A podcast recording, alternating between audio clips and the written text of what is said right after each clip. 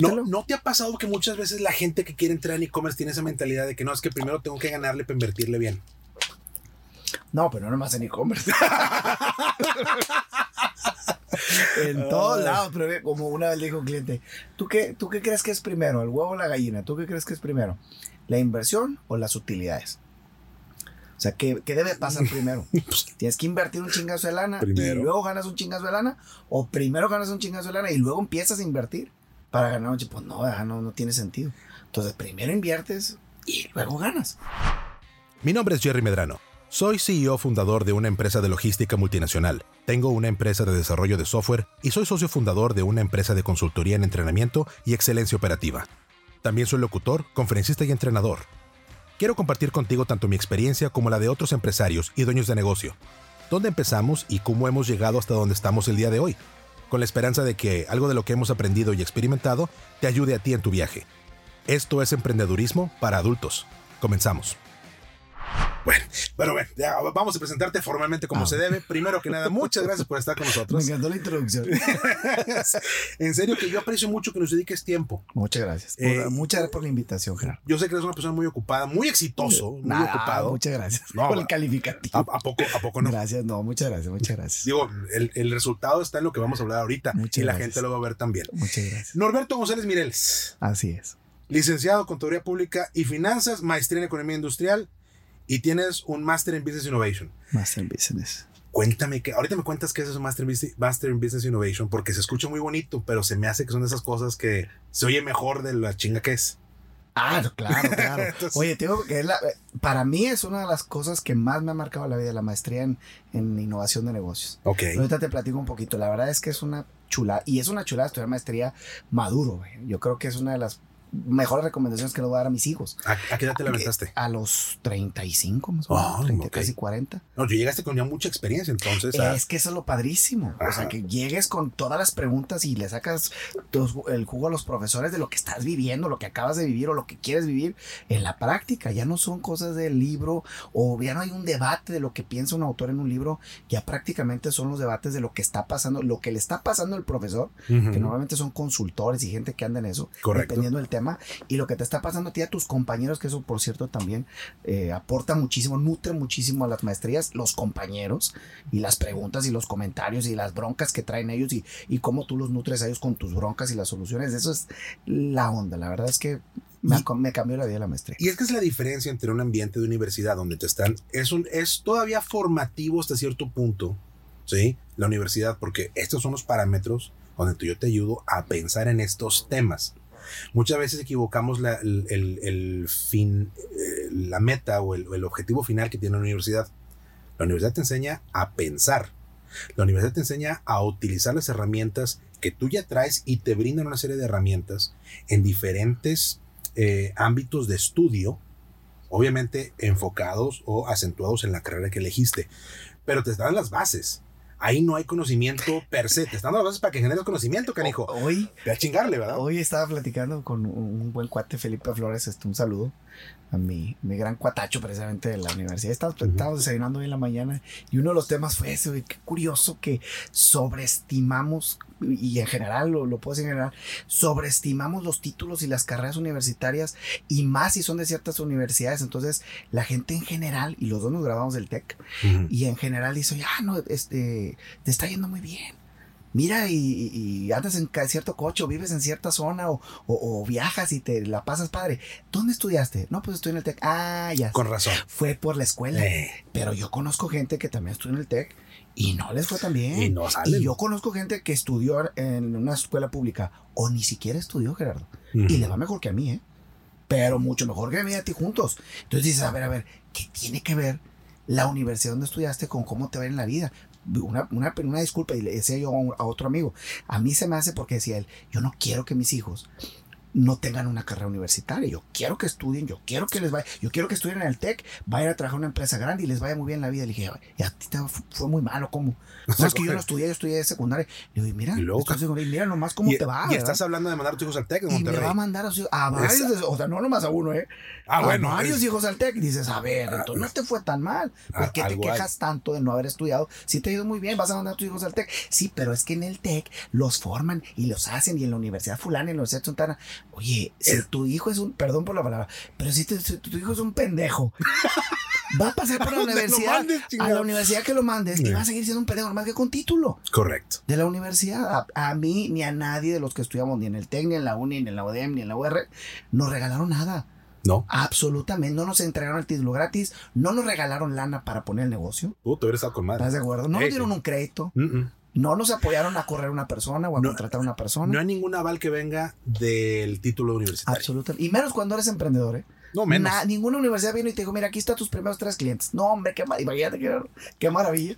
Aquí están tus primeros tres clientes para que empieces. Son gente mucho más experta en ciertas cosas que yo. No, entonces la gente... El set de herramientas con el que llegas a la universidad, tus valores, tu enfoque en la vida, lo que quieres de tu vida, ¿sí? Que son cosas que no te en la universidad. No hay una clase de eso. Esos son básicos para que cuando sales del proceso de universidad puedas potencializar lo que tú ya traes y lo que quieres. Pero como en todo proceso, y la gente de manufactura lo entiende mejor que uno, a lo mejor, de ahora no sé, ¿verdad? Hay un, hay un, hay un dicho en todo, en todo sistema, crap in, crap out. Yo me lo Tú sabía le con- metes con caca al yo me lo- sistema. yo me lo sabía con shit in, shit Bueno, out. Eh, pues, es que- pero lo ponemos en españoles. Ah. Entra caca al sistema, sale caca del Es sistema. correcto. Es normal, ¿sí? Sí. Porque los procesos y los sistemas, la universidad como un sistema de aprendizaje, pues no te potencializa en nada, te brinda mucho, Sí. te, te brinda mucha información y herramientas y te abre los ojos a diferentes áreas que tú no sabías o no, no entendías que había y te ayuda a ver las cosas desde un cierto, una cierta perspectiva, pero te deja abierto toda, toda educación universal y creo, eso, creo que lo dijo Alfonso Reyes. Puede que no, no, no, no, no me vayan a... Sí, Te no, van a postear. Eh, ¡Eh, no, no me vayan a quemar este, con los inventados. Este, con los, con los what the fuck. Eh, este, la, la, educación universal es, es, parte, es parte de la idea de la educación en universidad. La universidad te enseña el universo de cosas que puede haber y obviamente tiene el compendio de carreras y de ámbitos de estudio que existen en la actualidad y que son de relevancia para la sociedad en la que vivimos. Pero esa universalidad de temas te debe dejar ver o te debe dejar entender que este es el inicio, Rey. Te estoy abriendo los ojos a diferentes cosas Ay, que que hay. los- Y aquí están las herramientas que ocupas para poder aprovechar. Pues estás lo de acuerdo que, hay. si a ti a mí nos dan una sierra eléctrica y unos clavos y un martillo, no vamos a ser tan buen carpintero como el señor que fue y armó, sabes, una mesa, una silla, un. Vamos un a echar a perder mucha madera. ¿Estás de acuerdo? O sea, Claro. no, no es el, no es la herramienta. Hay mucha gente que les dan un montón de herramientas y no la van a saber utilizar como el otro señor que es un carpintero que tiene una facilidad. Es más, a ti también nos dan un canvas para, con colores y no vamos a pintar como Van Gogh, ni nunca vamos a pintar como. ¿Estás de acuerdo? Claro. deberíamos de tener cada quien mu- muy concretamente en la cabeza, bueno, ¿qué tipo de herramientas necesitas? Pues entonces, ¿qué tipo de universidad, qué carrera necesitas? Pero nadie está pensando en eso y me da mucho, mucha curiosidad, porque he visto post de la gente de, de supuestamente de, de universidades o de, o a lo mejor de, de revistas importantes donde dicen, las carreras mejor pagadas. O estudia ciertas cosas que eso es lo que van a demandar en el futuro. Como Sí, diciendo, si estudias esto te van a dar chamos, si estudias eso vas a ganar Ah, dinero. Esta es la apuesta segura. Sí, entonces ese es donde empieza el problema. La gente está Mm. confundida porque cree que la carrera es la que lo va a sacar del hoyo. Y no la carrera es la herramienta que le van a dar para ver si sale del hoyo. Entonces nunca ven la carrera o el título como una herramienta. Lo ven como una solución Por supuesto. al problema y realmente ahí no está la solución. Por eso mucha gente que no, y a mí me ha pasado mucho, ¿verdad? gente que nunca fue a la universidad, en los negocios es la que mejor le va. La mejor, y yo no sé por qué, yo no sé si en la, en la carrera nos insisten mucho de que somos buenos empleados y a ellos no les insistió nadie, ¿verdad? Eh, No, no sé, hasta ahorita no he entendido por qué. Y si no, fíjate en las estadísticas, Gerardo, Ujú. la gente que menos estudios académicos tiene es la gente, y que y obviamente empieza mucho más joven los negocios, y les va mucho mejor. Fíjate, por ahí. Curiosamente, no sé por qué. Por ahí va el asunto, digo, todo, hay causalidad en todo, ¿no? Y si bien la edad en que empiezas un negocio o la, edad en que empiezas a emprender no tiene tanto que ver con el éxito que vas a tener, la edad en la que tienes que tener responsabilidad por producir un ingreso es lo ah. que determina. Tú dices los que están más asustados. El nervio es lo que te hace que te vaya bien. No tengo espacio para que me vaya mal. Sí, no, fíjate, ¿Sabes? tengo un niño, tengo que comprar pañales, tengo que pagar la casa. No es, no es por nada, pero sí. No me puedo. Esas son las cosas estar jodido es un, es un aliciente muy bueno para ir a fregarle sin importar qué está pasando afuera. ¿Sí? Yo te lo puedo decir, lo he platicado en el podcast, en el, primer episodio lo platiqué. Yo me vi tronado, 100% tronado, ni un peso en la bolsa, dos veces en mi vida. Dos. La primera, no sabes cómo me dolió. Y yo empecé a trabajar a los 18. Y empecé a trabajar a los 18 por, primero porque yo quería tener una lanita ahí para, para los gastos. Pero después la situación económica en la casa me obligó a, continuar trabajando y pagar la carrera. Tuve la oportunidad de hacerlo, es una bendición poder hacerlo, ¿sí? Y yo agradezco mucho las circunstancias que me llevaron a eso porque me dejó un aprendizaje. ¿Sabes qué? Sí se puede. Puedes trabajar y estudiar en el TEC de Monterrey. Yo, yo estuve estudiando en el TEC de Monterrey. Sí puedes, sí puedes trabajar y puedes estudiar. Tú le preguntas a la gente del TEC y te dicen que no se puede. Ah, sí. Porque no va con el sistema. A mí me tocó este Rafael Rangel diciendo, sí. no me acuerdo en qué, en qué conferencia, si van a trabajar, cámbiense de universidad. Cámbiense de universidad. Yo escuché esa, misma, esa misma conferencia, yo la escuché. Y luego me tocó que me la repitiera a mí la directora de carrera. Aquí se viene estudiando. Aquí viene estudiando. Oye, pues perdón, pero. Cambia de universidad. Decía, hay universidades que tienen el plan de estudio de trabajar. Aquí no. Un saludo al Tec Milenio que nos escucha. Este yo creo que por eso después generaron algo alternativo. pues digo, sí. Más útil. No te, no te voy a decir nada, pero ok. Este, sí, cómo no. Pero a mí me tocó, me tocó hacer eso, entonces eso me dio una, un set de herramientas que a lo mejor si no hubiera tenido que trabajar en la escuela no las tendría cuando salí. Y me dediqué a trabajar en una industria con un trabajo muy estable, crecí mucho, tuve, tuve una buena proyección profesional, trabajando 10 años en la industria del call center. Me iba bien, no me quejaba. De verdad no me quejaba. Nunca me gustó el trabajo, nunca me gustó la industria, pero no me quejaba porque me daba de tragar. y, me, y me, mantenía, me mantenía en un muy buen nivel de vida. Y luego me, me fue a emprender sin saber. No jaló. Y cuando regreso es, oye, estás tronado, rey. Se te fue la lana que juntaste durante 10 años. Pero quién sabía. O sea, ¿quién en su, en su. Y yo te apuesto que a la gente que nos está escuchando, que nos digan. ¿Quién cuando empezó su primer negocio ya sabía? No, no, no, nadie, sabe. la verdad, yo no sé dónde sacamos huevos para hacerlo. ¿De dónde sale la.? Y menos los que están casados y con hijos y todo. ¿De dónde sacas? La verdad es que para mí es muy loable. Una persona casada, con hijos, con hipotecas, con eh, colegiaturas y, y que diga, renuncio a mi empleo. Y me voy. Y me voy sin saber absolutamente nada. Bueno, te voy a decir. Esos son huevos. Eh, no, no, definitivamente. Pero tengo que estar jodido es un aliciente muy importante saber que estás en una posición donde es que aquí no salgo. Y ya no hay para abajo. Ya. tocar, mira, tocar fondo es una bendición al final de cuentas. No se lo deseo a nadie. Yo realmente espero que toda la gente que nos escucha y la que no también, que a todo el mundo lo vaya muy bien en lo que hace. Porque eso es, eso es una, es una buena indicación de, nuestro, de nuestro entorno, de nuestra sociedad. Y habla muy bien acerca de la persona, de, de la integridad laboral de la persona.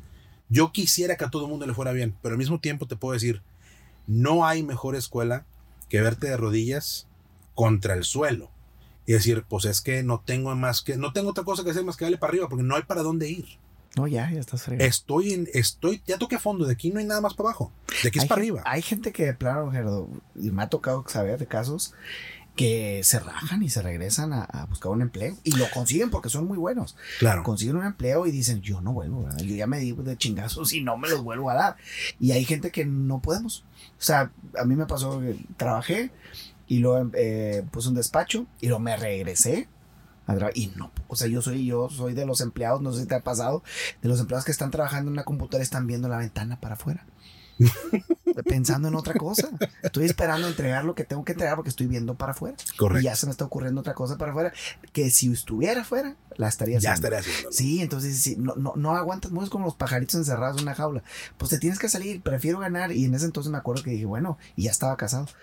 Y bueno, prefiero eh, ganarme mil pesos a ganarme 20 mil, pero yo sé que esos mil pesos dependen de mí y voy a ser más feliz con mi, esos mil pesos. Y todos los otros 19, ¿dónde los voy a sacar? No sé. Déjame le busco. Ya, ver, ya veré cómo le hago, pero por lo pronto ya empecé, ya te aventaste al agua fría, ya te hiciste el coco guay y vas a empezar de cero otra vez. No vas a poder pagar las colegiaturas y vas a tener que cambiar a los hijos de colegio. Tal, Sí, pero, pero ya te decidiste hoy.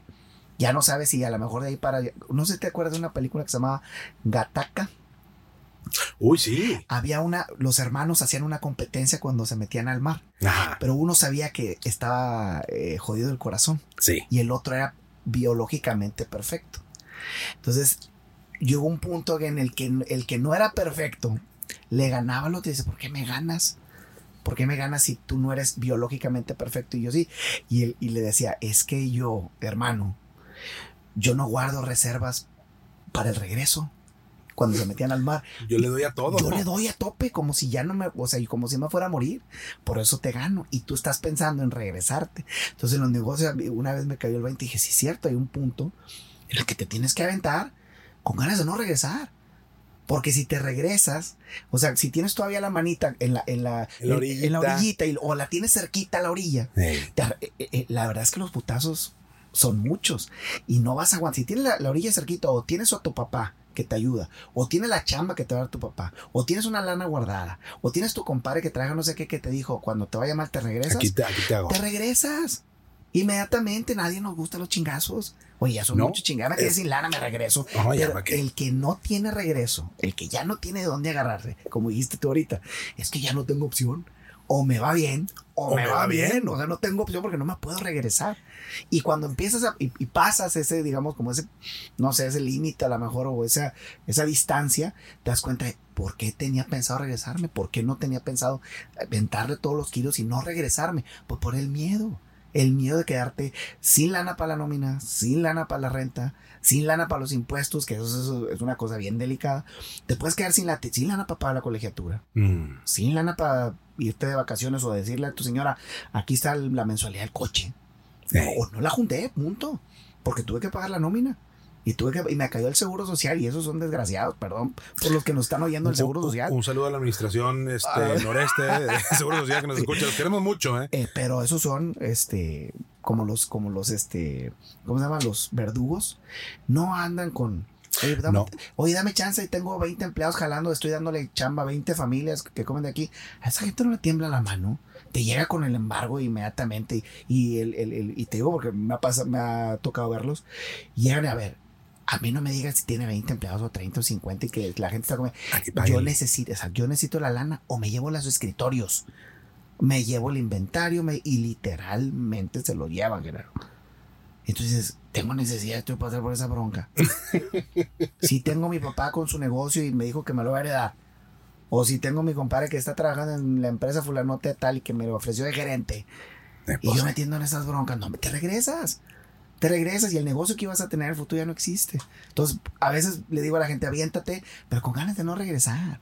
Y tú acabas de decir una cosa muy cierta, cuando no tienes la opción, cuando a lo mejor no tienes ese papá, no tienes una carrera, no tienes un título, que ya, bueno, me agarro el título y voy y pido chamba y me aliviano. No Ey. tengo tampoco título. Pues digo, a lo mejor algo tiene que ver. Es que no tengo opción. O hago que estos hot dogs jalen, o, hago que aunque jalo, sí. porque no tengo opción, no le puedo pedir prestado a nadie, no me dan crédito, Ujú. no me van a dar lana, no me van a prestar ni siquiera. Mi papá no tiene para prestarme, mi esposa tampoco, mis suegros tampoco. O hago que los hot dogs jalen, o hago que este negocio de fiestas infantiles jale, o me voy a morir de hambre. ¿Sí me explico? Y ahí está la diferencia en muchos, en muchos de los casos, porque la gente que no pasa por la universidad. A lo mejor por eso. ¿sí? Y otra de las cosas importantes, eh, híjole, hay tantas referencias para esto, pero yo me acuerdo siempre de este en particular. Eh, Daft Punk tiene una, una canción, se llama Giorgio, ¿sí? Y hablan acerca de este personaje de la música electrónica europea eh, en los 70s y 80s, que revolucionó la música electrónica porque fue el primer pelado que se ocurrió ponerle un clic a los, a los tracks. O sea, era, el clic, clic, clic. Nadie lo había hecho antes, entonces fue, "But, es el, el sonido que revolucionó el control. Y el vato fue muy famoso de aquel lado del charco. Entonces estos pelados le hacen una canción, ¿sí? Y el cuate habla un poquito acerca de su historia cuando está, cuando- antes de que empiece la canción, y es una entrevista. Y el cuate dice, fue una bendición para mí no tener idea. Yo no tenía preparación musical. O sea, para mí fue una bendición no saber, el no estar cuadrado por la norma, te ayuda a no tener limitantes. El no saber es una bendición porque eso es lo que quieres y lo que te nace y, tu capacidad creativa es ilimitada porque no estás restringido por las normas. Eres más libre, eres más libre de hacer lo que te plazca o lo que creas que está correcto. Y, fíjate qué interesante es esa parte porque cuando tú entras a la universidad, si bien adquieres una perspectiva mucho más amplia de lo que es eh, el conocimiento humano y lo que puedes desarrollar, sí te marca límites porque hay teorías, hay teoremas. Y ya, hay, probados. Hay modelos probados. Y eso que se te ocurre a ti no viene en ningún libro. Y suena, es más, suena lo contrario de lo que viene en los pues, Me estás diciendo que así no se hace. Ah, es que sí, no es que es así. pero ¿y por qué no puede ser? No, no, no, es que es de esta manera. Y se, y se, acabó. Entonces sí, de repente puede ser un, una bendición no estar restringido por el conocimiento o por la norma establecida del conocimiento humano y decir, ¿sabes qué? Oye, vamos a hacer unos, vamos a hacer unos hochos matones y les vamos a aventar pinche nogada de chiles en nogada. Vámonos. Y, dices, ay, no? eso, no va, a pegar. ¿Por qué no? ¿Por qué, no? Porque a la gente no le gusta. Chinga. sabes, exacto. Tú representas a todos, ¿no? Sí, ¿verdad? No, y como dijiste ahorita, hay que saber de contabilidad y leyes. No, hay que saber de mercadotecnia, hay que saber de recursos humanos, hay que saber de un montón de cosas. Y, estamos hablando de las cosas que tienes que saber de cajón, ¿no? Antes que nos pasamos a lo otro, tengo que preguntarte, porque le preguntamos a todos, a todos nuestros. de verdad, que, oh, oh, de que no hemos hablado. Tú mencionaste ahorita, tú empezaste trabajando este, en, en, un despacho. Cronológicamente yo estudié, yo, bueno, si nos vamos más para atrás, yo, era, yo soy músico, no era músico.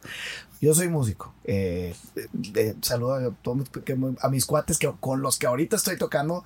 Son cuates míos de cuando yo trabajaba en, la industria de la música, en las bodas. De hecho, trabajé en tantas bodas que no me quería hacer, este, no, me, no lo que me quería casar, sí me quería casar, pero no quería hacer fiesta.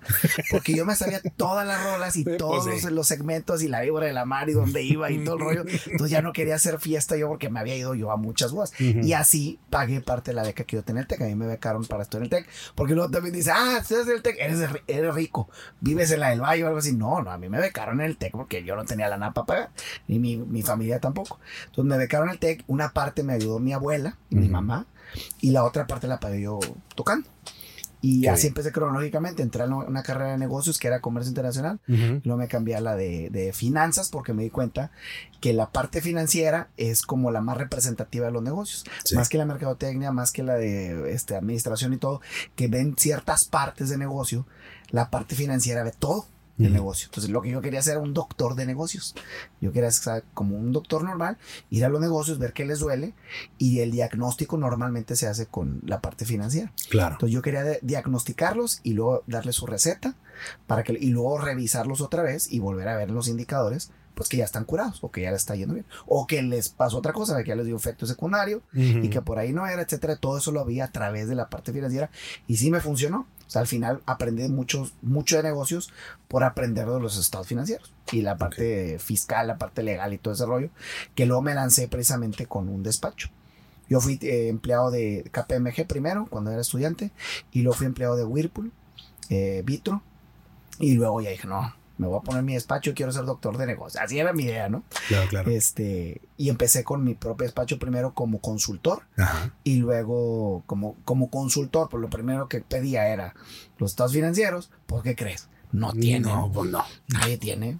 Oye, pues es que yo quiero hacerte aquí la, el diagnóstico de qué te está pasando, que por cierto me tocó muchas veces, Gerardo, hacer este autopsias de negocios. Porque los, la gente cree que, ¿te conoce a Walking Dead? Sí, sí, claro. Así son esos negocios. Eh, tú los ves caminando, pues están muertos. Entonces, cuando llegas a hacer la autopsia, sí, señor, efectivamente, por fin le rasqué, traté de medio simularle unos estados financieros a como pude, y efectivamente usted está muerto desde hace seis meses, o esta empresa tiene muerta desde hace un año y vive de prestado que no tiene ni para dónde hacerse, ¿verdad? Entonces, cuando empecé a darme cuenta de eso, me empecé a dar cuenta que la gente lo que necesitaba era estados financieros y empezamos a desarrollar un despacho de producción de real de estados financieros. Ok. No los estados financieros que le presentas al SAT o al banco, sino a- empecé a encontrar gente que sí le interesaba tener un monitor financiero real Ujú. y que aparte pues les ayudaras con la determinación de impuestos y los estados financieros a- para los usuarios que se tengan que entregar, pero lo que estaban buscando eran es- estados financieros para ellos. Sí. Le digo, no, yo tengo un despacho precisamente para eso. Y así empezó mi despacho. Y luego de un despacho desarrollé un software que potencialmente hacía más o menos las mismas funciones, nada más que un poquito más especializado. Nosotros éramos como despacho clientes de un montón de softwares y a mí no me gustaban esos softwares porque les faltaba una cosa, a uno le faltaba otra, este no, no me gustaba porque no hacía la factura electrónica, el otro sí la tiene pero no tiene costos, el Sí. otro sí tiene costos pero no tiene análisis de bla bla bla o gráficos. Ah, Una cosa bien sencilla, hay muchos este, eh, softwares contables que no tienen flujos de dinero. El staff flujo de dinero no lo tiene, entonces me desesperaba mucho. Entonces era una cosa de uno y otro dije, no, no sabes qué, voy a empezar yo cuando llegó la factura electrónica Sí. lo primero que traté de decirle a mis clientes es, oye, súbete a la factura electrónica. Sí, pero no es obligatoria. Pues súbete, es más eficiente hacer facturas electrónicas que yo voy a desarrollar un software y desarrollamos un software en línea como en el 2012, 13. Ok. Un software en línea que nada más hacía factura electrónica cuando no era obligatoria. Y ahí empezó la historia de, de Contralor.mx. Entonces empezamos a ponerle otro módulo y otro módulo y otro módulo hasta que ahorita se hizo un monstruo gigante en línea que es Contralor.mx este, que trae prácticamente todo lo que yo quería que te dejara un software. Entonces está muy integrado a un montón de cosas, a la parte operativa, a la parte administrativa, a la parte legal que tienes que tener, porque tienes que tener factura electrónica, tienes que tener nómina electrónica, y tienes, eso es básico. Y si al rato se le ocurre al SAT timbrar los movimientos de almacén, también va a tener que tener, tendrá, No. que ya lo están haciendo, ya lo Sí, están sí, no, no le des ideas, pero pues ya, Ya que lo pues, está- ya lo están haciendo. Ahorita tienes que, por ejemplo, tienes que timbrar lo que antes era intimbrable, el depósito que te hacen tus clientes. Cada vez que tu cliente te hace un depósito, tienes que emitir un complemento electrónico de ¿Cómo, pagos. cómo, cómo genera eh, chamba innecesaria? Por No, cierto, es una cosa- desde la parte administrativa. Olvídate, olvídate. Tímbraselo, así como le timbras la factura, tienes que timbrar el depósito, que se llama complemento electrónico de pagos. Todo lo que se ha, ha venido requiriendo del SAP, pues obviamente el software lo tiene y todas las otras bondades que yo quería que tuviera, ¿no? Tableros de indicadores, análisis, movimientos de almacén, costos por áreas o por productos. O sea, todo lo que yo soñaba en un software fue el software y creamos una empresa independiente para eso. Entonces ahora, así como mi despacho es un cliente del software, así como otros muchos clientes. Sí, claro. Así es como llegué yo a, a la parte de, o sea, mi, mi espíritu emprendedor pasó por la parte contable, pasó por la parte financiera, porque al final es lo que representa, le digo a mis clientes. Me encanta que ti- tienen en sus, en sus recepción, perdón por la risa, pero tienen en su recepción la misión de la empresa, Sí, claro. ¿no? Ser la empresa que tiene los empleados más felices, los inversionistas más felices, los clientes más felices, todos somos felices. Qué No es cierto. Esa misión es la misión romántica. Nadie, eh, tú preguntas a los fundadores de esas empresas. Señor, ¿usted qué estaba pensando cuando fundó la empresa? No estaba pensando eso. ¿Estás de acuerdo? Es correctísimo. Estaba pensando en algo financiero. Estaba pensando, ¿qué cosa estaba pensando? Vamos a hacer dinero. Exacto. Pues La. El único idioma que te dice si realmente estás cumpliendo con la misión real de la empresa o no es el idioma financiero. Si no sabes de finanzas, Gerardo, no sabes de negocios. No es, imposible sentarte en un Starbucks hablar de negocios y no terminando hablar, terminar, no terminar hablando de ventas, margen, costo, gasto, utilidad, rentabilidad. Es imposible. Entonces, imagínate un cuando alguien me dice, es que yo sé mucho de negocio y todo, pero a mí no me interesa la parte financiera. No, por- te, No, te- no tiene te sentido. interesa vender, te interesa relaciones públicas, te interesa marketing, pero negocios en sí no te El interesa. negocio, exacto, el negocio se ve a través de los ojos de los estados financieros. Y si no sabes estados financieros, ¿cómo sabes qué demonio está pasando? A lo mejor tienes un negocio de supervivencia.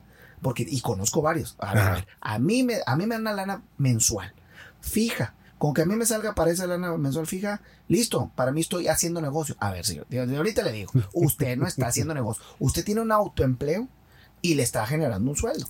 Y está a todo dar. Si ese era su objetivo, lo logró, felicidades. Pero negocio no es. El negocio tiene que generar utilidad y rentabilidad. Punto. No, es que espérame que yo vendo y que no, yo soy el bueno para este, las ganancias y todo. A ver, ¿cuánto le ganas? No, pues le gano 100% y le sacas el estado financiero. ¿Dónde dice que gana 100%, señor? Yo sé que gano 100%. ¿Dónde Aquí- dice?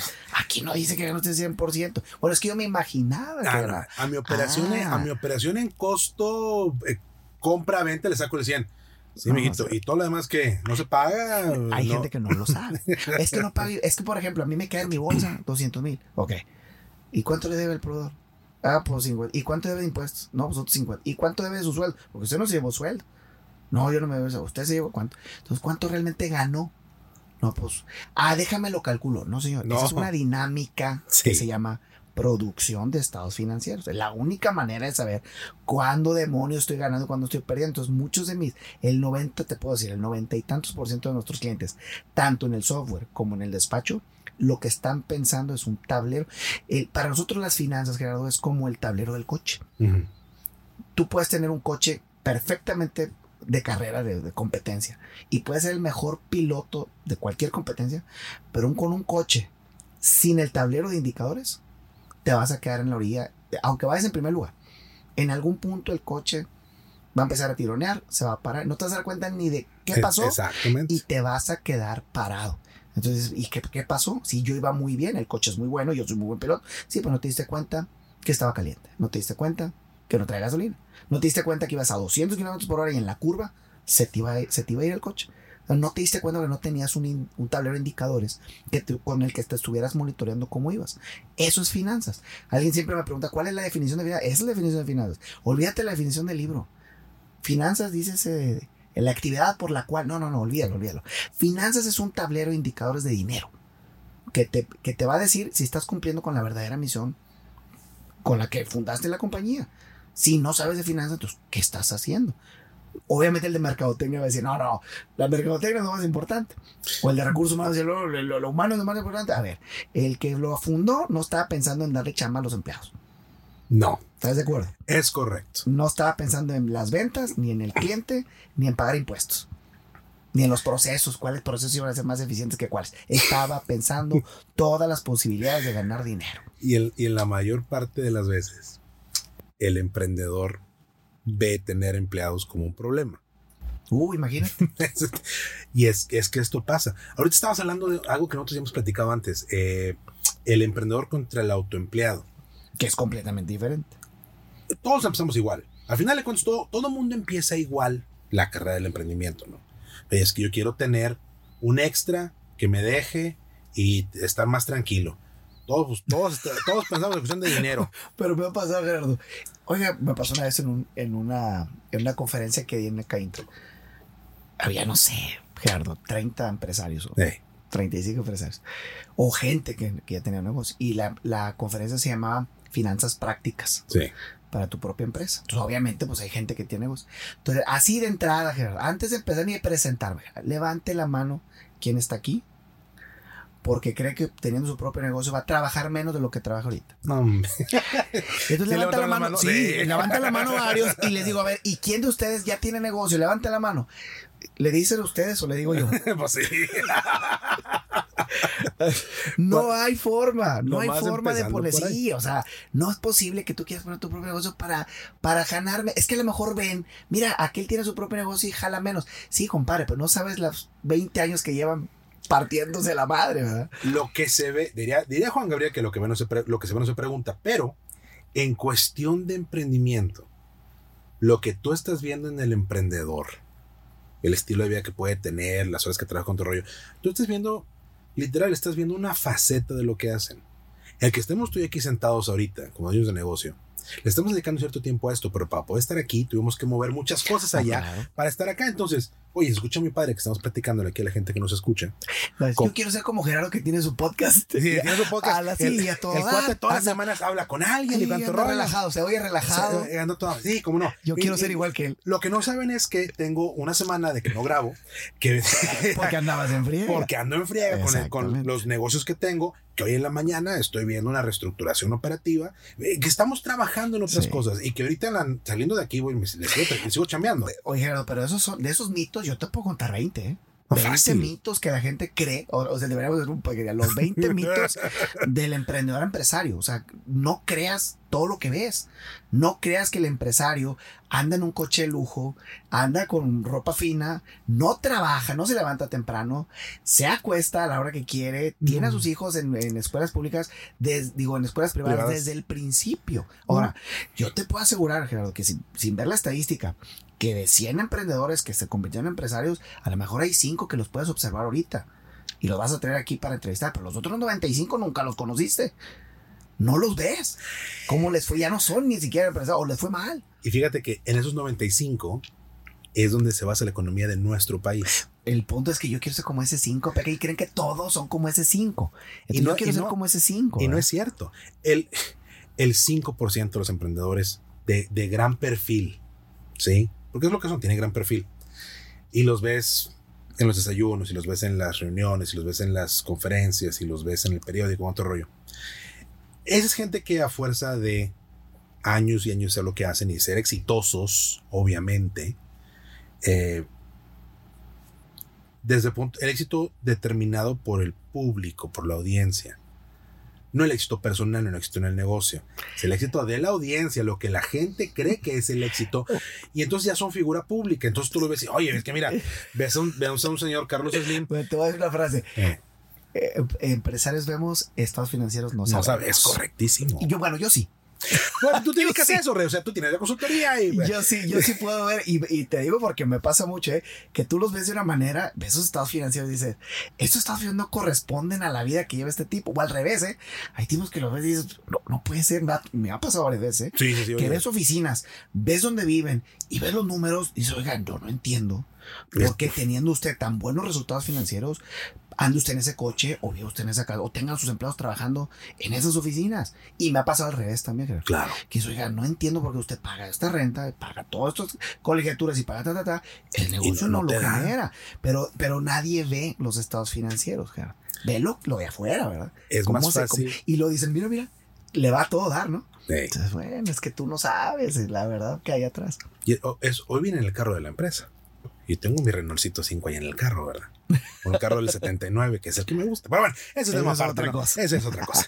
Este, y luego ando- ando en el, ando en el, en el Mercedes grande este con el chofer. Ándale. sí, claro. Es que todo lo que, que todo el mundo cree, "Ah, eres empresario, sí. Uy, no, se imaginan luego, luego. Andas, andas en el Mercedes con el chofer. Eh, Sí. No, no, hombre, te imaginan en el helicóptero. Y yo, Eh, pues será el de pilas, compadre, porque yo me subo, yo me subo al, al, al urbano, que todavía es un Mercedes. Ah, sí, sí. chofer. Ese es el bueno. Oye, a mí me alegraron mucho los de los Ubers, ¿eh? Sí. Es una maravilla, la verdad es que es una maravilla. A mí me gusta mucho, a mí me gustan las motos, yo tengo motos. Entonces me gusta mucho andar en moto, viajar, ando, via- yo viajo de mi, de mi casa o de tu casa Gracias. a la oficina, a la otra oficina o a los, con mis clientes, solo. O sea, yo viajaba solo, pues, no, digo, al, al menos que me lleve algún empleado, me vaya con mis hijos, Ajá. pues ando solo todo el- todos los días, todo el día Claro. en mi coche. Y me gustan mucho las motos. Entonces, alguna vez tuve una moto eh, de carreras y luego tuve una de ciudad.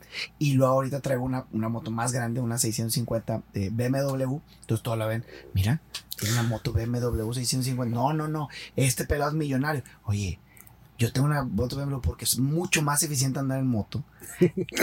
automática, con calefacción en el, con el frío Ajá. este, con, con el windshield acá arriba para que no me dé el sol, para que no me dé el aire, para que no me...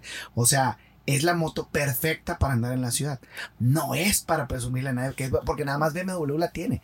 Correcto. No hay una moto. Si hubiera habido una itálica. Si una itálica con eso, yo andaría en itálica, claro. Es mucho más eficiente andar en moto como en muchas ciudades europeas. Aquí en Monterrey no se... Oh, es que aquí hace mucho calor o hace mucho frío. Sí, pero hay una época del año en que andas a todas. No llueve, no hace mucho frío, no hace mucho calor y puedes andar en la moto a todas. Olvídate del tráfico. A mí me gusta mucho andar en moto. La gente lo ve diferente. Claro. Es que tú o no quieres comprar carro, eres un codo. Eres muy codo porque no quieres comprar coche. O no tienes lana, por eso andas en moto. O eres muy presumido porque es BMW. Entonces eh, van juzgando por lo que ven. Vengan a ver los estados financieros.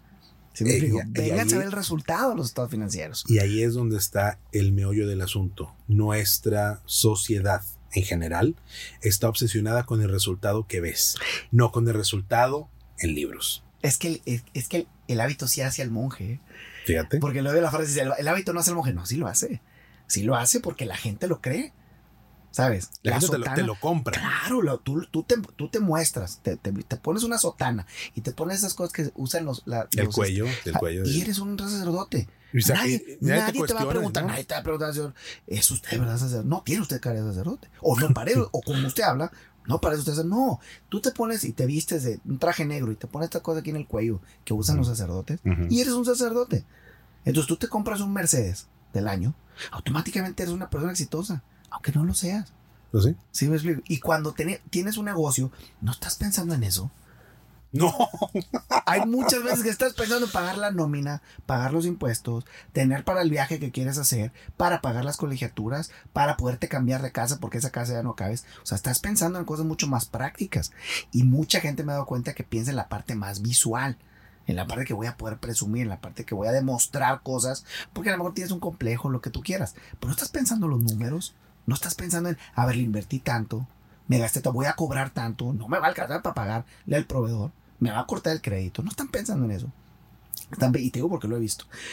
Está, está entrando, eh, Gerardo, a lo mejor tú lo has visto. Oye, hace mucho que no me paga este proveedor porque se me atrasó, porque lo que decíamos ahorita, Sí, sí, sí, se sí. colgó el 30, bueno, yo ya tuve que haberle pagado, pero ya le pagué. No le pagaste, porque no, Pues no hay la con, lana. ¿con qué? Entra la lana, Gerardo.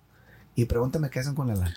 No le pagaron el que le deben, se lo gastan en otra cosa porque la inmediatez va primero que la obligación. Y entonces ya, le diste toditita la, la torre del negocio. Pero fíjate que es una situación que tiene que ver más con el, el carácter del emprendedor Ahí y tiene que, mucho que ver. que con el manejo efectivo de la empresa. Porque puedes tener gente muy eficiente y gente muy comprometida que me deje la empresa, pero si el que decide está mero arriba. Pasa mucho, Gerardo. Sí, y- Pasa mucho. ¿Cuánto hay en, la cuenta bancaria? 100 mil pesos. Échame 90. Oiga, Oye, pero es que no, no, tú Oiga, écham- señor. échamelos ahorita. Ah, o sea, ya había comprometido yo el pago de tal, el pago de tal, el pago de tal. No, no, no, pero luego lo cobras.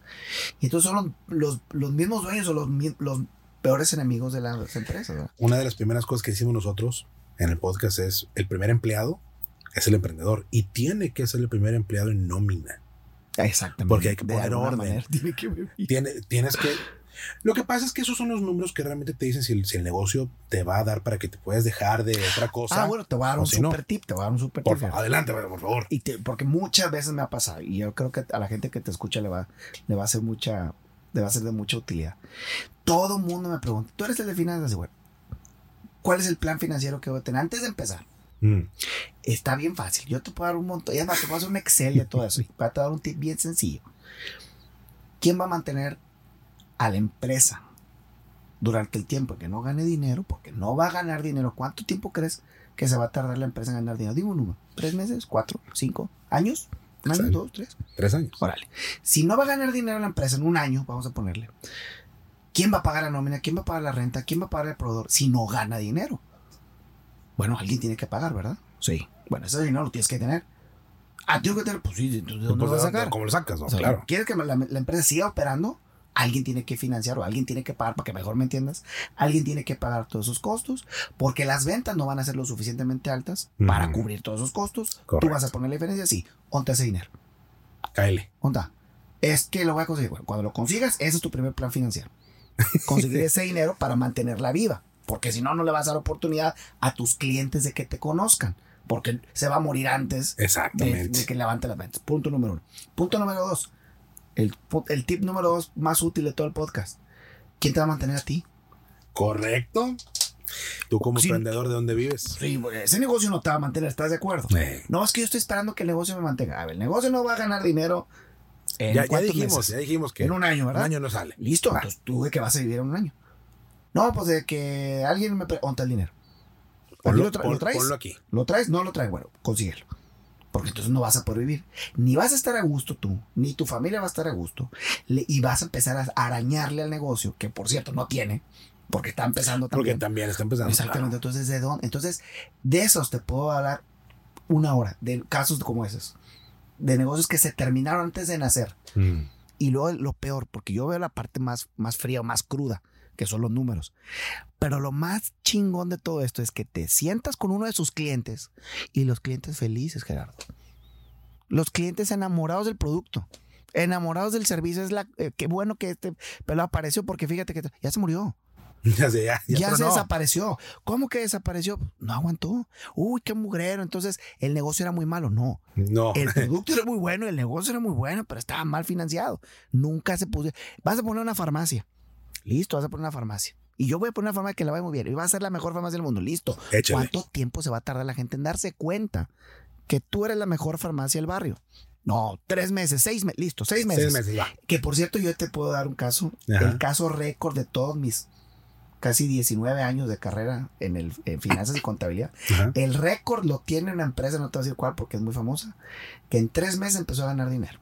Y porque era una franquicia de otra cosa probada. Tres meses se tardó en llevarlo de cero ventas al nivel de ventas que ya prácticamente con ese nivel de ventas pagaba todos los costos, tanto proveedores como nóminas, como su sueldo de la empresa. Tres meses es el récord de 19 años que he visto. El promedio te puedo decir que es más o menos un año, un año y medio.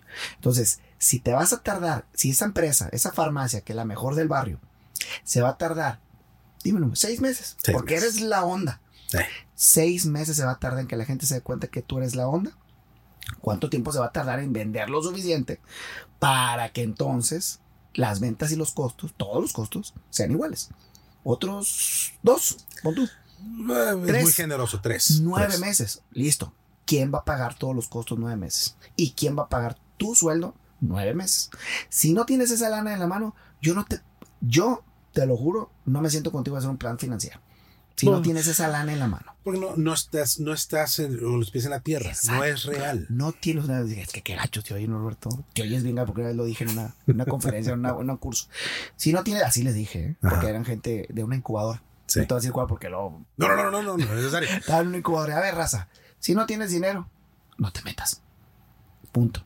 No, es que hay gente que empieza sin dinero. Ah, bueno, más dime quién. No, es que fulano empezó y le dieron un crédito. Ah, no, no. Sí le dieron dinero. fue de un crédito, fue su papá, fue una lana que tenía, pero de que Recursos llegaron. Claro. Los negocios se hacen cuando le, le decía yo a mis hijos. ¿Quieres ser un taxista, hijo? ¿Qué es lo primero que debe tener un taxista? No, pues debe saber manejar, ¿no? ¿Qué es lo que debe de tener para jalar? Si eres un taxista y quieres jalar de taxista, pues tienes que tener un taxi. Claro. ¿Estás de acuerdo? No hay manera de que seas taxista sin taxi, ¿verdad? Bueno, para empezar un negocio, no hay manera de empezar un negocio sin dinero. Punto. Si haces magia y sacas de aquí y sacas de allá y sacas de allá, tienes que sacar de alguna parte. Claro. De alguna parte. Es que yo empecé en pequeño. En pequeño también se necesita dinero. En pequeñísimo se necesita dinero. A gran escala o menor escala. ocupas, ocupas con qué. Cuando tienes esta red de, de seguridad de como emprendedor, ¿sí? Donde dices que yo tengo todavía, percibo un ingreso porque estoy trabajando ocho horas al día. Ya, ya resolviste. Ya, ahí está resuelto. el, punto, número dos, ya está. ¿Alguien te va a mantener? Sí, listo. Oye, ¿y con cuánto le vas a entrar? ¿Sabes qué? Es que aquí tengo una lanita, este, me da para, pues, no me da para seis meses, me da para tres meses. Ok, va. Puedes replantear tu punto de equilibrio para los costos del negocio los primeros tres meses con esa lana o no puedes. No, lo que pasa es que tengo que salirme a vender. Ok, pero tienes un trabajo de ocho horas. ¿A qué horas vas a levantar? ¿A qué hora? ¿A qué hora? Pero fíjate, estás pensando, yo en el cuarto mes, mis ventas van a cubrir todas mis cosas. Ya estás haciendo la apuesta, ¿eh? Sí, o sea, ya, ya te mentalizaste, ¿sabes qué? Es lo que tengo que hacer. En el cuarto mes tengo que estar vendiendo tanto. Obviamente, los costos son estos. Los pasos que se ocupan para llegar ahí. Porque luego la gente se le olvida que no, es que me pongo a vender. A ver si sí, sí, damos un día nomás con la venta. ¿Por dónde le vas a entrar? ¿Dónde, ¿Dónde vas a vender y cómo vas a vender? Porque todo el que se dedica a ventas te puede decir, y conozco muchísima gente que son expertos en ventas, ¿sí? Es gente que es lo único que hace y son buenísimos para vender lo que sea, porque se dedican a eso, es lo que saben hacer. Ok, tú nomás dime, y le puedes preguntar a cualquiera de ellos, ¿cuánto tiempo te tardas en vender para estar a un nivel que cubra los gastos, estos son los gastos que tiene la empresa? ¿Cuánto tiempo tienes que vender para que eso pase?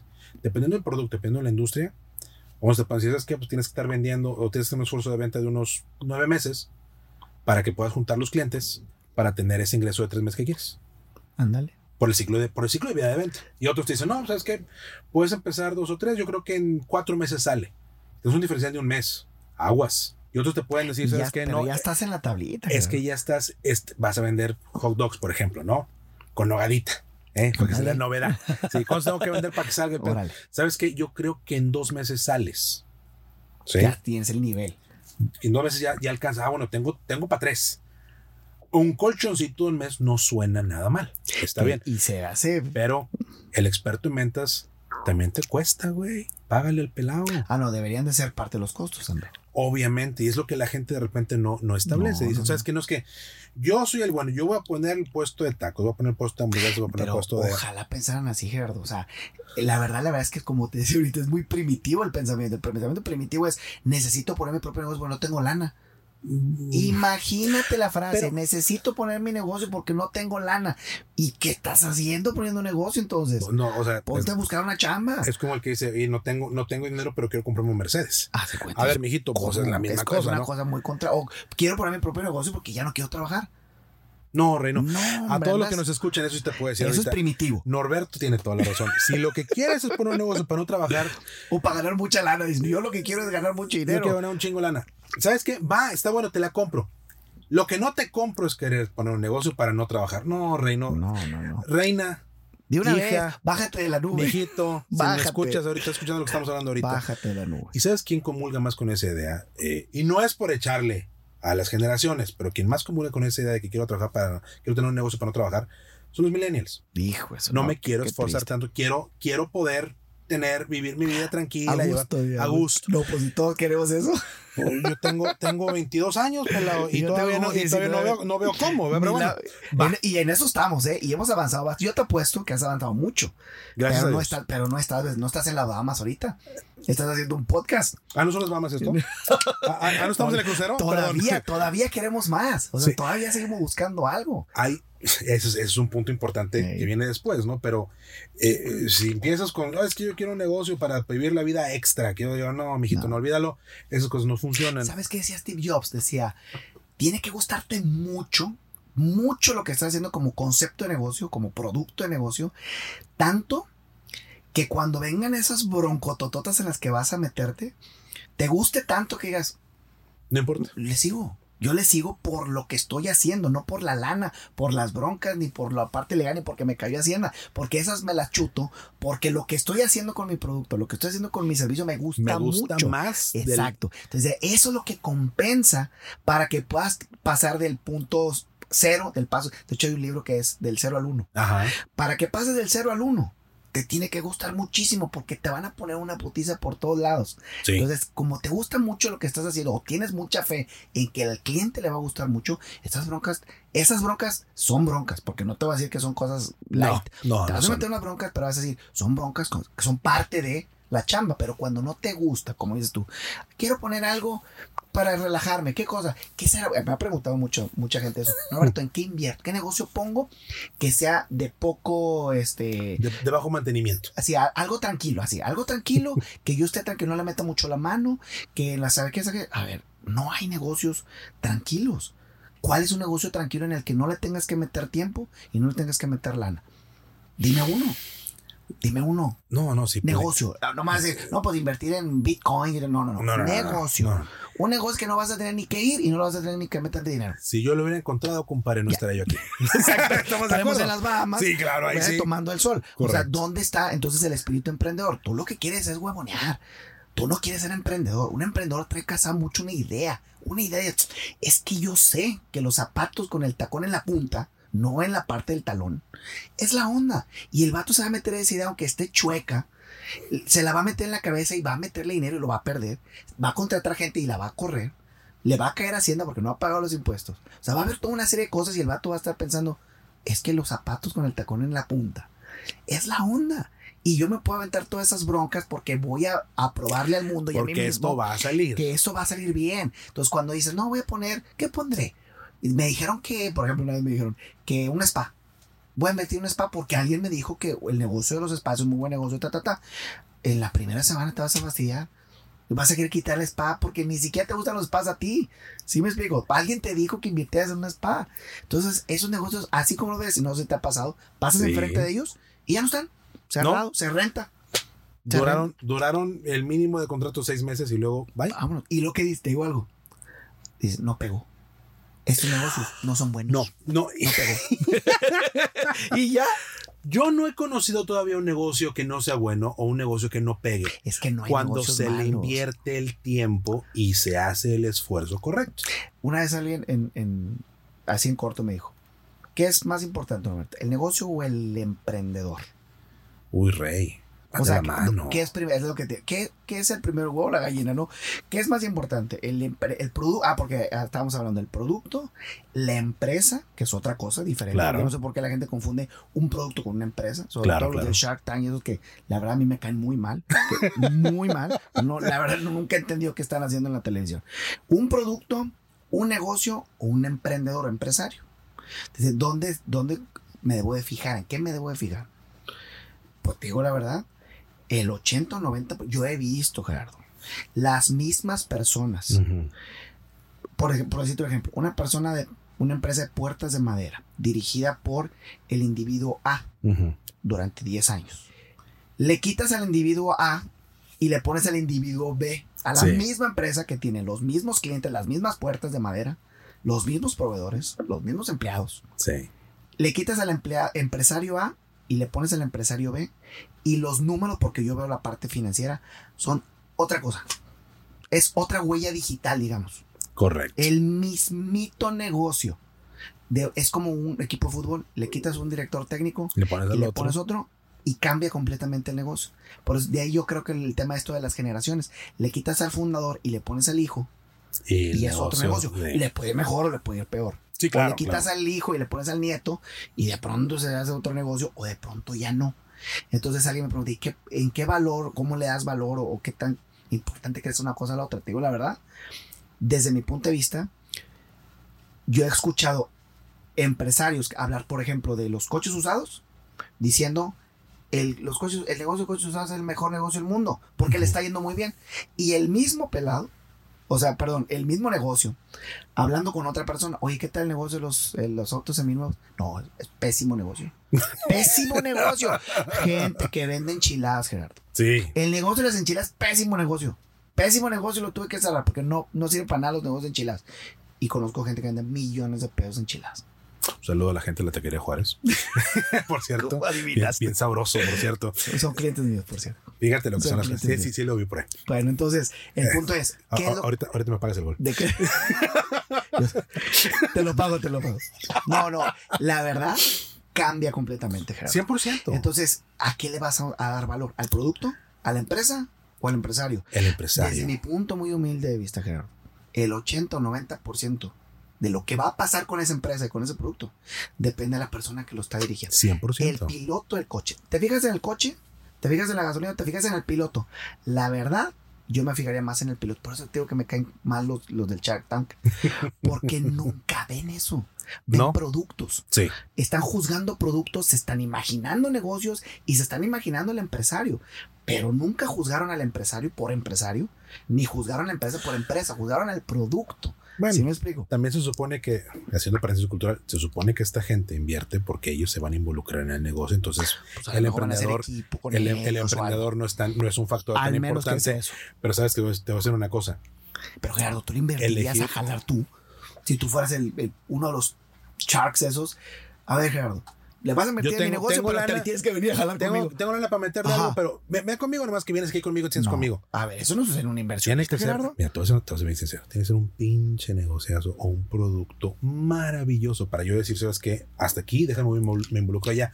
Y me ha pasado, te a ser bien sincero, me ha pasado, por eso tengo, tengo dos, tres empresas diferentes, me dedico a diferentes cosas, Y todas, pero es porque, Gerardo, todas son tu huella digital, ¿eh? Pues porque, sí, porque, porque, si tú esos negocios me los hubieras dado a mí, las ideas de negocio, sí, me las hubieras dado, a mí me hubiera ido diferente. seguramente. ¿Estás de acuerdo? No, no, si, 100%. si Mark Zuckerberg, el, fundador de Facebook, nos hubiera venido a platicar la idea, a ti y a mí, no hubiéramos hecho Facebook tú y yo. No, ¿Estás de acuerdo? no 100%. Entonces, ¿de sí. qué depende Facebook? De, ¿De él, Facebook? ¿Del código? Depende del, del- de la cabeza, vaya. Dep- dependió O de de, las él en su cabezas. momento porque es, es el mito, es el mito del fundador. Sí. Pues. O Airbnb, si te, no, te hubieran pichado Airbnb a ti y a mí, hagan Ah. ustedes o inviertan ustedes en Airbnb que No, hecho. sabes que yo, yo no le entro. Entonces, yo no le hubiera entrado. Porque a mí, en su momento, me parecer una estupidez completa de Sí, a ver, ¿no? ¿quién carajos me va a dar su casa para que yo la rente? Exactamente. Entonces, Claro. depende. Por eso mucha gente piensa en productos o piensan en empresas. No están pe- pensando, ese Em. es yo soy. O sea, esa empresa soy yo. La empresa, la empresa eres tú. Eres tú. Bueno, no, no tú, me refiero a, no para ser autoempleado, cuidado, no, no se lo No, vayan a confundir. y eso, es- y eso es lo que va a me refiero a la huella digital. O sea, lo que va a pasar Ajá. es la representación, digamos, como una obra de teatro que tú escribes, vaya. Si tú le escribes mal la obra de teatro, sale mal. No necesariamente vas a ser tú un actor y vas a estar en el escenario. Me refiero a que tú le escribes la obra de teatro y va a quedar como a ti te salga. Mm, Como la canción, la canción te va a quedar como a ti. No necesariamente vas a agarrar tú la guitarra y tú la vas a tocar, pero la canción va a quedar como a ti te gusta. correcto. Y tus clientes van a, van a, a recibir de ti lo que tú estás esperando darles. Y los proveedores iguales. Mm. Y los empleados. Entonces, le quitas a esa persona clave y le pones a otra cambia completamente el resultado financiero. No te estoy hablando de una cosa que leí en un libro o que le vi No, a alguien. no. Yo lo he visto en los estados financieros. Los estados financieros son huellas digitales de los directores. Ojo, no de los inversionistas, ¿eh? No. No normalmente de los socios, normalmente de la cabeza del Es director. correcto. Es la huella digital. ¿Ves los estados financieros? Y dices, aquí pasó algo. ¿Qué pasó aquí? Aquí cambiaron de cliente, cambiaron de producto, cambiaron de oficina. ¿Qué pasó? Ah, el director es otro. Y lo puedes ver y a veces a- a las muchas de nuestras estadísticas las hacemos en gráficos. Se nota donde está el gráfico de una forma ¡pah! cambia. Cambia. Aquí cambiaron el director. ¿Sí o no? Sí, cambió todo. ¿Por qué? Con cosas tan simples, Gerardo. Un director puede decir, a ver, yo le voy a hacer un 20% de descuento a este producto y a este le voy a subir el precio. Ya te cambió el número. Sí. Voy a cambiar de proveedor. Este proveedor es muy caro. Bajar un Un poco más este. barato. O voy a cambiar de calidad. Este producto, este proveedor me lo está dando de madera, lo voy a cambiar a plástico. Ya cambiaste todos los estados financieros. Y entonces, ¿qué va a decir? Si le funciona, va a decir, fui yo. Claro. Y, Si no y le funciona, no, va a decir, fue López Obrador. ¿Estás de acuerdo? es la, la recesión. Es, es- es la cuarta transformación. Exactamente. Redondeando el tema del, del autoempleado y el emprendedor, todo, todo mundo te decía al principio, hace ratito te decía, eh, todo mundo empezamos igual. ¿sí? El, el- el objetivo es el mismo, es un adicional. Y eh, por virtud de lo que elegimos hacer, hay negocios que se prestan para que sea el one man show. Eres tú. El negocio y el producto eres tú. ¿sí? Eh, Platicábamos, por ejemplo, en, en entrevistas anteriores con una psicóloga. Ella es el negocio. Ella tiene su consulta, ella es el negocio. Oye, ¿tienes cómo potencializar eso para que sea una empresa? Sí, sí hay cómo. Hay métodos, hay formas. Pero si tú no das ese paso y tú eres la única persona, cuando tú llegas, abres, cuando tú te vas, cierras.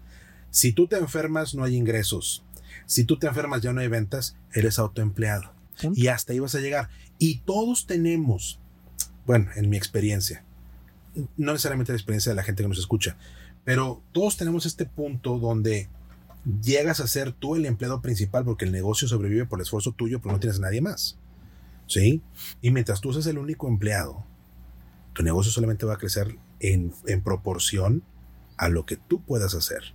Y si un- solamente le puedes dar 15 horas a la semana, es un eso negocio Hay de un 15 libro horas. del de ¿quién es? Robert Kiyosaki, el que el, el cuadrante del flujo del dinero, ¿sí lo conoces? Correcto. Que hay como, como te lo describe, vaya, para que no te confundas. Y, te lo pone, mira, cuando haces esto, eres autoempleado. Cuando eres un empresario, haces esto. Es diferente. Cuando eres un inversionista, un socio, haces esto. Es diferente ser empresario y es diferente a ser autoempleado o a ser empleado. ¿verdad? Cuando eres empleado haces esto, cuando eres autoempleado haces esto, cuando eres empresario, entonces cuando eres autoempleado, yo creo que los queda claro. O sea, yo soy autoempleado porque yo, de, o sea, el negocio, de, el negocio, no hay negocio, todo este ingreso depende de mí. Pero fíjate que hay empresas armadas que dependen del emprendedor. Y tienes tus departamentos y tienes tu gente que co- pero depende del emprendedor. Porque si el emprendedor se quita, ese negocio se cae. ¿Pero qué estás hablando? ¿De un artista? No, ¿De un, no, un yo, grupo yo de con- rock? Yo, no, yo conozco empresas. Yo conozco empresas. Que si quitas el, el- Quitas, quitas, quitas al empresario, y ya no hay que quitas al vender. emprendedor, Y ya no hay que vender. tienes un departamento de contabilidad, tienes un departamento operativo, tienes un departamento de soporte eh, y, y se chingó porque no hay nadie que venda. No hay nadie que sepa la receta secreta del negocio. No hay nadie que entienda No. el, el proceso específico a través del cual esto sí es un negocio. Porque ya sé que tiene las conexiones, tiene la relación con el proveedor, tiene la relación con los clientes más grandes, como quieras verlo, ¿sí? Me ha pasado que hay gente que no le gusta tampoco, Gerardo. ¿eh? O sea, hay gente que lo hace precisamente por eso, porque es, Es se mío. siente útil, ¿no? Y aparte se siente útil, dependen de él. El, el- el show corre alrededor de ellos y cuando les preguntas, oye, ¿y cuándo vas a ser empresario, verdad? ¿Verdad? ¿Cuál-. No, ¿Cuál es la estrategia de salida? No, no hay, porque No no, hay. les gusta. O sea, no es la intención. Por ejemplo, a mí me gustaría mucho ser inversionista. Inversionista. Claro. Y pe- pensar en, en proyectos y en empresarios, en emprendedores, en productos que no tengan nada que ver conmigo. Pero hay gente que no le gusta esa idea. No, no, no, yo, yo voy a ser empresario toda mi vida, me voy a morir y yéndole mañana a abrir mi negocio y, y cerrándole las noches. Eso me gusta. Y es, es perfectamente. Es lo que cada se vale. quien, se vale. Lo único que Obviamente hay que digo, entender. "Oye, tú y yo no nos vamos a echar un café nunca. ¿Estás de acuerdo? ¿De qué hablamos, tienes, exacto, no, te- tienes que abrir el negocio. Pues sí. Yo te cito hoy a las 8 de la mañana, a las 9, no puede ir. Tendríamos que O vamos a comer, no puedo ir a comer porque tengo que estar ahí Te- pendiente. tengo que estar ahí. Híjole, bueno, vámonos de vacaciones. No podemos irnos de vacaciones. Sí, Vamos a jugar golf. Me gusta mucho jugar golf. Eh, Vamos a jugar golf un día. no puedo. No puedo. Bueno, a entrenar de perdido para que aprendas a jugar golf. No pueden. No tengo tiempo. Porque ese día tiene la junta y nadie puede ir a la junta más que él. Y te digo algo, les gusta. Les gusta porque se sienten por como, no, no, no, es que nadie lo puede hacer mejor que yo. Es un tema cultural, ¿eh? Y ese tema cultural se, tiene, tiene una solución desde el punto de vista de que hay que entender, ¿sí? Tú puedes tener una empresa que vende millones de pesos al, al año, ¿sí? Cientos de millones de pesos al año. Pero si depende de ti para que funcione, No, Sí. está jodido. Está, está, está, tronadísimo. Y tenemos que dar ese paso de autoempleado a realmente ser un empresario. El emprendedor, el emprendedor es cualquiera de los dos. El camino se bifurca en cierto momento. Todos somos emprendedores. Pero hay- es la diferencia entre el empresario, el que ve la empresa. Mira, yo una vez escribí un artículo de que les ponía empezar emprendedores avanzados. Son emprendedores muy, muy avanzados porque ya tienen una, una empresa, pero no son empresarios todavía.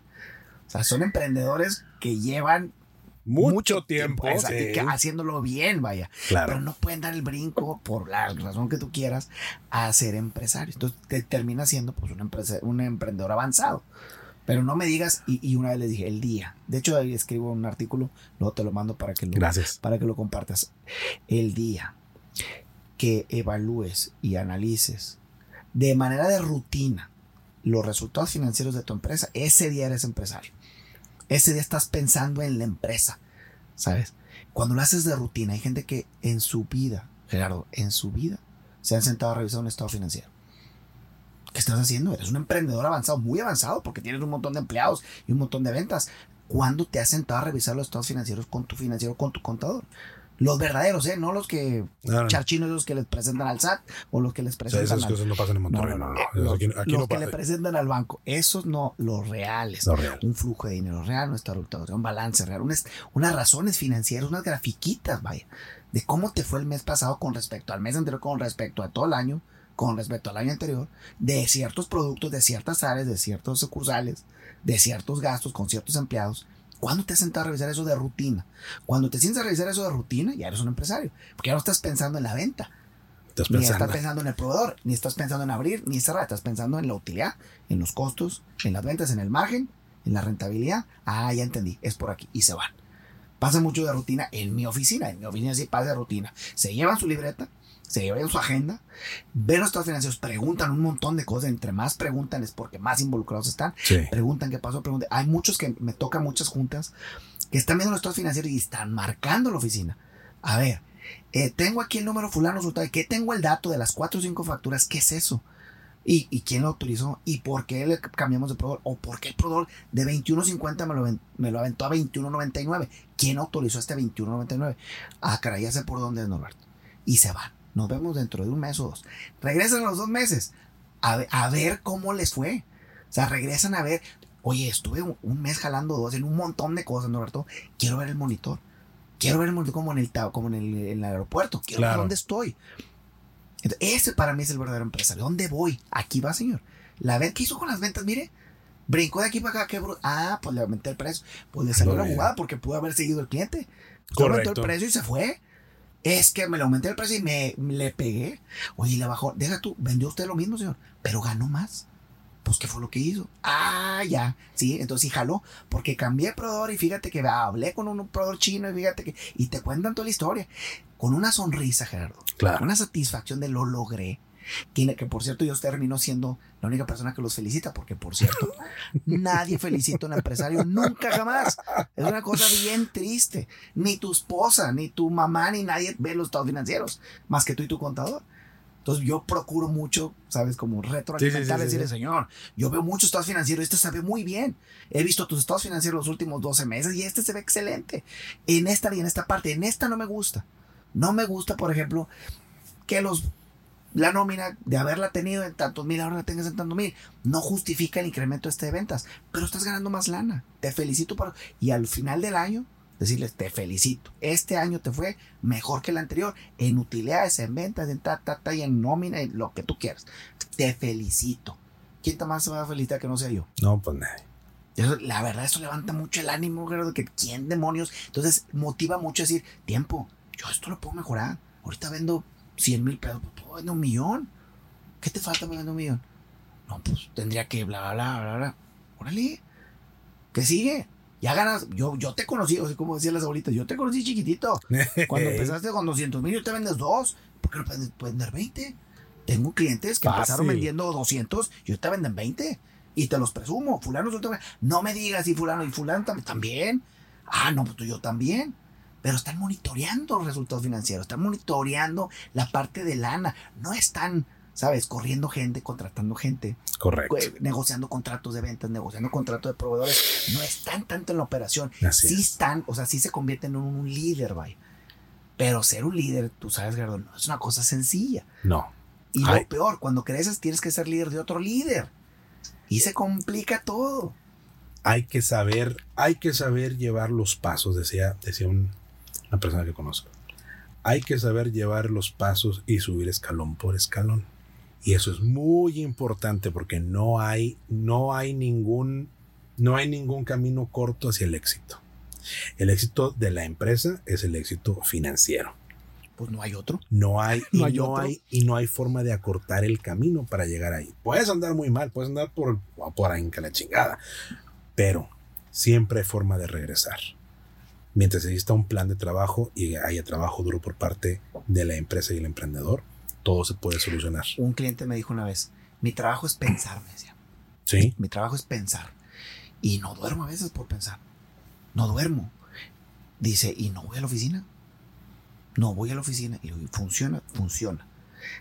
pues dale. Me, me- me quedo muchas noches, muchas madrugadas pensando muchas cosas y apuntando. Dice, las mejores ideas me han venido a las 4 de la mañana, 4, 4 y media de la mañana, porque estaba fumando un cigarro, porque estaba en la computadora, porque estaba viendo una serie, por lo que tú quieras. Ya sé cómo, y ya sé cómo, ya sé cómo. A mí me da la impresión de que cuando ya te conviertes en un líder, te da el espacio para poder ser creativo. La operación, Gerardo, es traición. La operación es traicionera. La operación es el cuarto de máquinas del Titanic. Sí, Entonces, tú te metes a la operación, a lo que tú quieras, a vender, a controlar gente, a checar la hora de entrar, la hora de salir, a abrir el portón, a lo que tú quieras de la operación, a vender, a comprar, a pagar. A ver, porque tú traes la chequera si tú pagas. Te metes a la operación, no te sales. no, El capitán del Titanic se mete a los a la de máquinas, y chocas contra el iceberg. pues sí. Esa es la mayor traición que puede pasar en un negocio.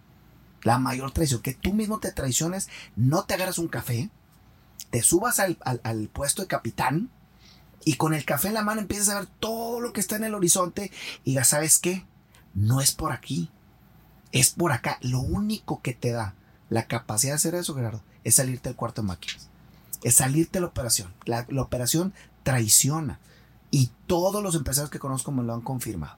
Si tú no tienes la capacidad de agarrar una, una tecate, perdón por las marcas, Gol. o agarrar un tequila, o agarrar un café y sentarte con otro amigo tuyo a platicar de un montón de cosas, porque no sabes para dónde agarrar. Si no tienes esa capacidad de tener ese tiempo de irte a Starbucks, las mejor, mi, a mí, a- desde mi punto de vista, claro. De hecho, yo soy muy fan del Starbucks. Las mejores ideas que he tenido de negocios, de cosas que tengo que hacer en mi empresa, las he pescado en un Starbucks. Y me encanta, por eso tengo como unos este, loguitos de Starbucks en mi oficina Sí, sí, sí. para sentir, ¿sabes? Como que estoy fuera de la empresa. No estoy adentro de la operación, estoy afuera, en un Starbucks, pensando en algo que voy a hacer, a quién voy a contratar, a quién voy a correr, a qué cliente le voy a rogar, o le voy a bajar el precio, o a qué cliente le voy a subir el precio. Nada de eso se puede hacer, Gerardo. Estando, Estando adentro, de la, adentro de la operación. No se puede. No se puede, no te da el espacio. Y luego te consume. Entonces llegas a la casa, llegas, para empezar, en la mañana fundido, porque todo mundo depende de ti. Señor, ¿compramos las papitas de adobadas o las, a las, las que no traen adobo? Oh, Pues la que no chinga. trae adobo. Pues sí. Ah, ok. Oiga, señor, y llegó el camión, pero dice que no trae coca cero, que nomás traen coca light. Ay, pues, pues que bajen las coca light. Oiga, señor, fíjese que el cliente dice que si le hacemos un descuento. Ah, pues hazle un 5. Dice que no. Híjole, pues hazle un- Oiga, ya vino el proveedor nuevo, nos trajo muestras nuevas. ¿Cuál le gusta? Ay, pues a lo mejor me gusta esto. Ok, ya llegaste a tu casa fundido Eh, pues, en la noche. Ahora, ponte a pensar. ¿Con qué? ¿A qué hora te pones a pensar? No se puede. Estás fundido, ya llegas a la casa fundido. Entonces le decía, me decía este cliente a mí, que por cierto tiene, tiene bodegas en el mercado de abastos, varias. Le va muy bien. Es un tipo que también, no estudió secundaria, lo que tú quieras. Pura chamba. Necesito estar pensando. Claro. Entonces yo me voy o a mi casa o me voy a casa de mi mamá, que la señora, por cierto, bastante grande señora. Me siento en cierta paz. No es inmediato, eh, por cierto. O sea, no llegas, te sientes y empiezan a fluir las sí, ideas. claro, no. claro. Te sientas, te echas un café, platicas con no sé quién, ta, ta, te llega un punto como, un, como si estuvieras hipnotizado en el que te empiezan a caer las ideas que traes pendientes de tu trabajo, en este caso de tu empresa. Y traes una idea por ahí que la traes masticando y de pronto estándote el café o echándote el cigarro. Dices, no, yo creo que es por acá. Exactamente. Pero si te están marcando en la oficina para pedirte el descuento, Estás tronado. entonces esos ya no crecen. Correcto. Me da una mucha cosita decirles, mira, entre, entre menos tiempo tengas de echarte un café o venirte a sentar aquí a mi oficina a ver tus estados financieros, menos te va a ir bien. No te va a ir bien, es imposible que te vaya bien. Porque el CPU que traes ahí lo traes sobrecargado ya. Ya estás fundido. ¿Sí Correcto. explico? Entonces, desde mi punto de vista, la operación o, o lo que quieras que puedas hacer como autoempleado, te funde.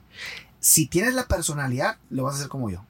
Te vas a venir a un podcast a platicar un ratito, te vas a despejar. Yo de aquí no me regreso a la oficina, me voy a regresar con un compadre mío a platicar de bla, bla, bla. Claro. Y de ahí van a salir un montón de ideas que seguramente yo mañana en la mañana, a la hora que tenga que llegar, porque obviamente yo no abro ni cierro los negocios, me voy a sentar con alguien a platicar las ideas que me acaban de subir. Que van a decir, oye, Norberto, ¿de veras que tú traes pura...?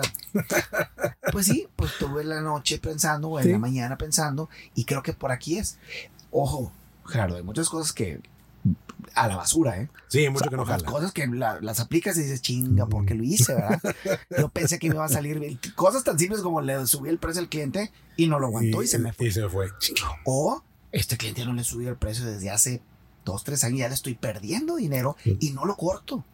No lo termino de cortar y ahí lo traes masticando. Sí. Pero mientras abras, cierras, platiques, oye, se te va la onda. No, no, estás, no estás enfocado a dónde vas Sí. y solamente estás enfocado en Por eso a mí me gustan mucho las finanzas. Porque las finanzas son las más chismosas. Las finanzas te dicen, eh, aquí traes un pendiente desde hace seis meses. Aquí traes una nómina inflada de hace cuánto. Sí, pues desde hace tres meses que quería correr a fulano de tal. No lo he corrido. Aquí dice, aquí se nota luego, luego. Dices, híjole. Y entonces dices, no, mejor me pongo a jalar. mejor me, sí. Para no, pa' no ver. Sí, entonces e- ese es como dices tú ahorita, es una cosa de personalidad. Hay gente que llega un punto en el que está tranquilo y hay gente muy ambiciosa, muy ambiciosa. Yo me considero esa gente. Todo el tiempo quieren algo más y todo el tiempo están ideando cosas para obtener algo más. Y hay gente que no, hay gente que no es ambiciosa, hay gente que ya funcionó el negocio, ya me está dando una lana mensual como, como si fuera un, un sueldo y está feliz. Pero, pero feliz, no sabes, me le encanta, mira, yo qué necesidad tengo, Roberto, andar como tú, vendido. Yo, piensa y piensa todo, no, hombre, yo estoy, Y mira, aquí está todo. Voy, yo voy, abro, me hago mi rutincita, me sirvo mi cafecito, mi secretaria me lo trae, veo los pendientes de ese día, cuentas por pagar, cuáles son las facturas. Lupita, ¿quién es el proveedor que ha estado marcando? Fulano, págale a él todos los lunes. Quítale esa rutina, si no se muere. Pues sí. Todos los martes veo cuentas por cobrar. Lupita, ¿quién es el, el cliente que más nos debe? Fulano de tal. A ese mero. A ese le voy a hablar. Hace sus dos llamadas de la mañana y luego se sale a echarse el cigarro con el de operaciones, que es el que está cargando el camión. Todos los martes. Carga el camión. El mismo camión. Todos los martes. Quítales esa rutina, Gerardo. Se muere la gente. Sí. Entonces digo, oye, ¿y cuándo? Sus gráficas son planas. ¿Cuándo va? No, no, no despunte. Nunca va a ¿Qué despuntar. sigue? Ajá, Claro. ¿Qué sigue? Su negocio le ha ido muy bien durante muchos años. ¿Qué sigue? Pues sigue Pues nada. va a estar. Pues aquí estoy, estoy muy Es- contento. va a ser lo mismo ad infinitum hasta que se me acabe mi Ya no 20. tiene tanta este, ambición. Hay inercia, no ambición. Exactamente. Entonces, cuando dices, eh, vamos a invertir, por eso te digo que los del Shark Tank no me gustan, porque ¿cuál de todos esos empre- emprendedores tiene más ambición? Pues el que se me va a hacer más rico. Pues sí. No se va a dar, no te vas a dar cuenta con el invento que trae de una mano que hace así. ¿Sí explico? ah, ¿cómo lo ves? Ese negocio es el mejor negocio del mundo. Un dron que inventó un dron. el- ¿Cómo te das cuenta que es el más ambicioso? Y que va a hacer triplicar o cuadruplicar o quintuplicar tu dinero. Entonces todo Ah, bueno. depende de la persona, vaya. No, Correcto. y luego dicen, es que entonces depende de las ventas. Entonces depende. No, depende de la persona que vas a sentar. Imagínate cuando te toca, te- te- seguramente te va a tocar, o me va a tocar, jubilarnos. ¿A quién vas a sentar en la silla? Eso, eso nos da. Eso es tema de otra conversación. Yo siento que es importante que platiquemos eso, eh, que nos demos nos piensa un poquito más de tu tiempo en otro, en otro día platiquemos de eso, porque esta generación, nuestra generación, no piensa en función de, de la pensión de jubilarnos, no piensa en función de qué es lo que sigue ya no después. estamos, sí, ya no estamos pre- preocupados, güey. no, no, no, no nos preocupa porque sabemos que es una realidad que no tenemos nosotros, a diferencia de nuestros padres. Pero sí es importante que hagamos conciencia porque ahí, ahí es donde viene la nueva generación y el, el nuevo ímpetu que van a tener los negocios que ahorita estamos comandando, que ahorita queremos empezar. no es lo que estamos haciendo hoy, es lo que vamos a hacer dentro de 20 años. Y eso nos da pie para platicar otra vez. Si nos da la oportunidad, Sí, claro que sí. nos Muchas sentamos de nuevo. Muchas gracias por la invitación, Gerardo. Norberto, un placer platicar contigo. Muchísimas Muchas gracias, gracias. la de hoy. Gracias a todos los que nos escuchan. Lo tendremos de regreso para que nos siga platicando y que nos dé más tips. Estoy seguro que todo lo que tú sabes y todo lo que has visto le puede ayudar muchísimo a la gente que nos escucha. Ojalá que sí. Todos a sus órdenes. Les dejo mi contacto. Cualquier cosa me pueden eh, eh, ubicar en el Facebook como Norberto González Mireles. Ahí tengo un blogcito ahí, este, unos videitos que subo de pronto dos, tres temitas diferentes. Este, me pueden encontrar en YouTube también como Norberto González Mireles. También tengo unos videitos ahí en YouTube. Y escribo algunos artículos también en mi página www.contraloría.mx y www.contralor.mx. Ya lo escuchamos, señores. De nuevo, muchísimas gracias. Gracias. Nos estamos escuchando. ¿Tienes dudas, comentarios o experiencias que quieras compartir con nosotros? Encuéntranos en Facebook e Instagram como Emprendedurismo MX. Cuéntanos tus logros y tus cagazones. Esto fue Emprendedurismo para Adultos, el podcast donde te comparto mi experiencia y la de otros emprendedores sobre cómo aprendimos de nuestros logros y nuestros errores. Yo soy Jerry Medrano. Nos seguimos escuchando.